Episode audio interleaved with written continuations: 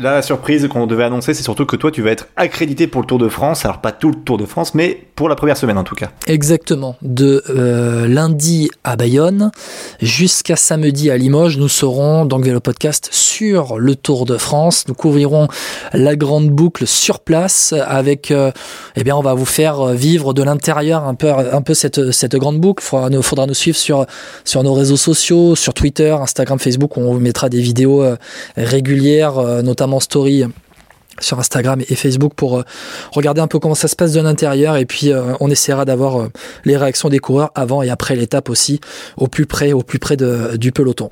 Donc en tout cas, on vous garantit au moins un podcast par jour, euh, que ce soit des réactions, bien nos réactions aussi euh, des étapes euh, sur le Tour de France pour voilà ce, ce, beau Tour de France qui durera jusqu'à la mi-juillet. Et un podcast par jour jusqu'à la fin du Tour. Exactement, voilà où on donnera notre avis et pour savoir voilà si Vingegaard a bien fait d'attaquer Pogacar ou si Pogacar a bien fait d'attaquer Vingegaard ou si Godu a bien fait d'attaquer les deux pour les contrer. Exactement.